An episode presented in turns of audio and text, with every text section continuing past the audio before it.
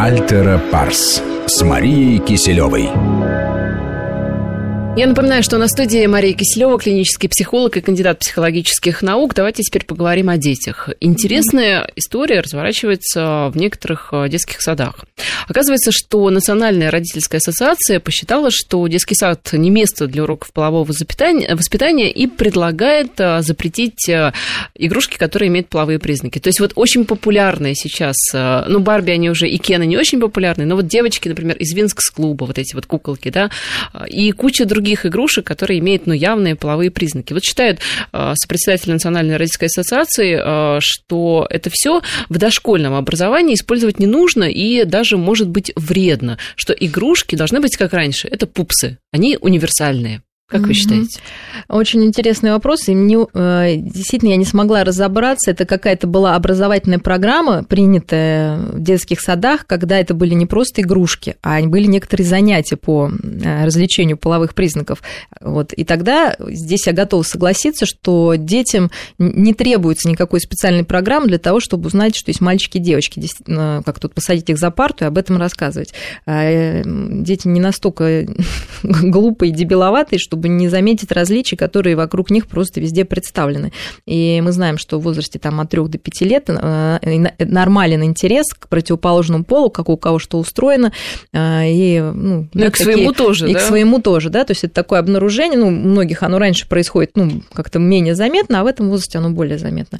А, и в этом возрасте действительно очень важно просто говорить с людьми, что есть мальчики и девочки, что вы отличаетесь, что а, мальчики по-своему прекрасны, девочки по-своему прекрасны.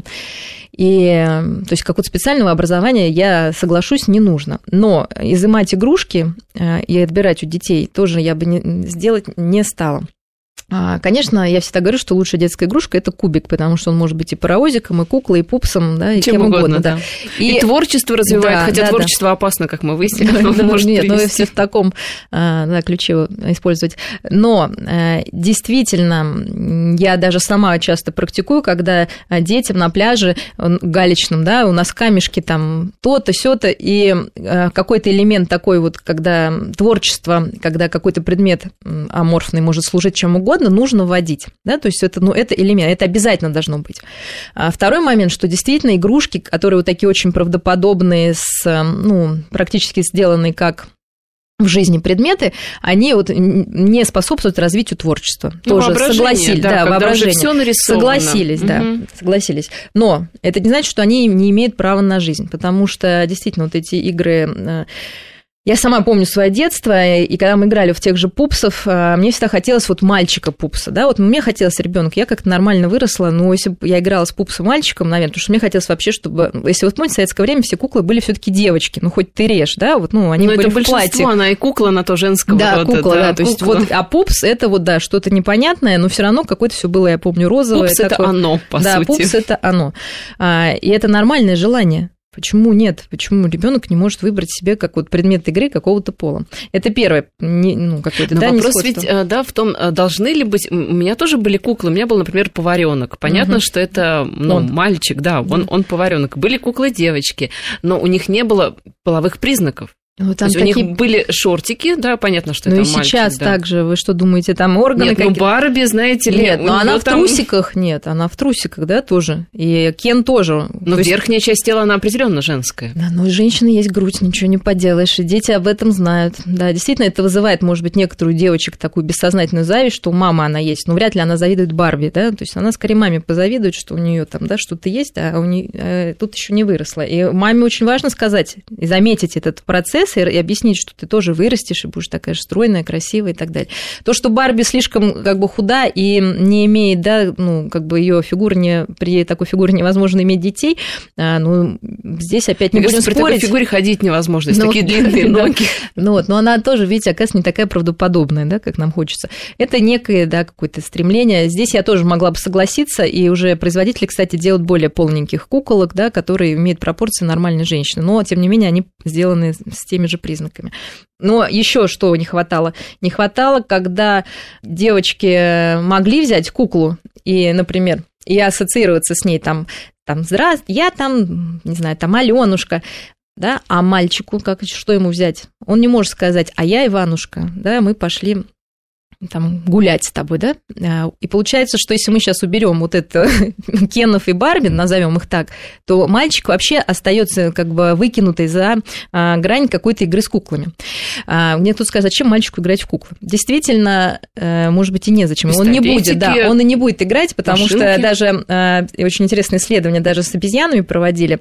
Обезьяны уж совсем не люди, у них нет каких-то стереотипов, там все понятно. Но когда обезьянчикам маленьким и мальчикам и девочкам девочкам ну, высыпали игрушки, мальчики выбирали действительно что-то на колесах, да, мячики вот такого плана. А девочки были менее избирательны, они, ну, конечно, может быть, предпочитали То, что осталось, куколки. когда мальчики Нет, все разобрали. Они могли выбрать и куколок, да, но также могли там что-то покатать. Но это не значит, что мальчика не, не нужно приобщать вот к такой вот ну, игре в семью. Наоборот, скорее это важно. Он не будет там играть 5 лет, да, вот, ну, в смысле, очень долго в эту игру. Да, он, может быть, там поиграть 5-10 минут, но он все равно поймет, что в семье есть роль мужчины, она важна, вообще, что он какое-то имеет право на существование, в рамках семьи и в рамках игры с каким-то человеческим существом. У меня была проблема, кстати, подарить сыну некоторую фигуру какую-то, ну просто, да, вот, конечно, не куклу, но что-то вот такое, что можно подарить мальчику, но не в виде машины, да, техники какой-то, а в виде, ну, чего-то какого-то живого существа, да, мы подарили там Буратино, например. Ну, Буратино тоже, можно сказать, какими-то половыми признаками, мы ну, понимаем, что мальчик, мальчик да, да, ну что, его тоже исключить. Потом в чем еще нонсенс, что все наши сказки построены просто по половому признаку, да, что Аленушка, Иванушка, Алиса Лиса Прекрасная, там Иван Царевич. Это Давайте исключить это норма, потому что есть мальчики и девочки, да, и потом они становятся мужчинами и женщинами, и между ними возникают отношения, от этих отношений рождаются дети. Ну, странно как бы это жизнь. отрицать это. А тут вот такая игра паника, у меня вот действительно сложилось впечатление, что как будто там какие-то свои личные проблемы, да, вдруг стало очевидным, оказывается, что э, есть мальчики и девочки, и вдруг дети об этом узнают. И вспоминается хороший анекдот, когда э, тоже к этому вопросу сейчас коснемся. Девочка выходит э, во двор и говорит: Ты откуда появилась? В песочнице сидят. Она говорит: Меня аист принес. А ты, Ваня, откуда? А меня в капусте нашли. И девочка говорит: Можно подумать, можно подумать. У нас в доме никто не занимается любовью. Понимаете, вот да, зачем вот это ханжество? Дети все прекрасно понимают, да, что как бы ну, не нужно их обманывать. И часто тоже возникает вопрос: а как им объяснить, что именно в этом возрасте, когда возникает интерес такой, да, к друг другу, а, именно уже какой-то с таким сексуальным, скажем, подтекстом, что дети начинают задавать вопросы, откуда берутся дети. И тут родители тоже, да, вот можно подумать, можно подумать, да, что-нибудь придумывает. Можно просто сказать ребенку, что ты появился от мамы. Папа дал семечку, и вот мама выносила, вот мама ее вырастила, и вот ты родился. Вот я на сто процентов говорю, что ребенок не будет задавать никаких дополнительных вопросов. Ему этого будет достаточно. Но при этом мальчик поймет, что и он причастен к процессу деторождения, да, что это не только прерогатива мамы. На самом деле, когда беременная мама ходит и вынашивает ребенка, мальчик может чувствовать ну, свою ущербность, потому что вот ему не дано, да, вот такого, ну, как бы папа такого не может делать, и он ну, вот как-то неловко ему, да, что вот это такой важный важный процесс, а он не задействован. А, ну, а девочки, естественно, тоже должны знать, что с мальчиками нужно тоже общаться, дружить и это, естественно, не страшно, а просто так устроена наша жизнь. Это нужно принять. У нас осталось буквально три минутки. Еще mm-hmm. одна интересная тема тоже про мальчиков и девочек, вернее, про то, что различия все больше стираются. В Норвегии принят закон об обязательной воинской повинности для женщин. Между прочим, Норвегия стала первым европейским государством и первым членом НАТО, который решился на такой шаг. Теперь в Норвегии как мальчиков, так и девочек будут одинаково призывать на воинскую службу. И а, в связи с этим вопрос, а, вот что это и куда это приведет все? Ну, и ну, что это понимаете? будет за девочка, служившая в армии-то? Да, ну так смотря как вот... там они служат, если она там будет медсестрой, наверное, ничего страшного, да, если женщине хочется стать мужчиной, вот это как раз не пройден, вообще вот это стирание отличий, это как раз говорит о том, что а, процесс эм, идентификации с собственным полом прошел не совсем успешно. Первое, это значит, что различия половые не были приняты как вот нечто данное нам свыше, и и нормальное, да, что ли? Понимаете, они говорят, что это не стирание различий, это равные права. Ну, потому что различия не чувствуется, понимаете? Вот, что у всех есть свои достоинства, недостатки, и права тоже, они не могут быть идентичные, ну, просто потому что это не, ну, это, конечно, возможно, но просто зачем? Возникает вопрос. Можно потому все мы разные. Зака... Да, да, да, можно все там, природу всю как-то унифицировать. То есть это то же самое, примерно, что сейчас вырубить, например, все и сказать, давайте, чтобы не было никому зайцам, не было обидно, вот все будем жить там в поле, да, ну, как бы, ну, в чем смысл-то? То есть где остановиться вот в этих равных правах? Вот дальше там, не знаю, мужчины начнут вынашивать детей, детей, потому что для них это тоже, да, как я уже сказала, иногда кажется, что это что-то недоступное а женщина причастна к некоторым там святостям. Но вот опять вспоминая э, сказку, да, не бывать корове лягушку не летать там кому-то под облаками, да, ну, мальчики есть мальчики, а девочки девочки, и с этим нужно смириться, принять и радоваться этому, что мир так устроен. Но все-таки вот э, у нас сейчас э, не все... Я не пойду не, в армию. Я почти об этом же, да, не все мальчики хотят идти в армию. Как вы считаете, девочки, в принципе, вот у нас в России, они захотели бы идти в армию?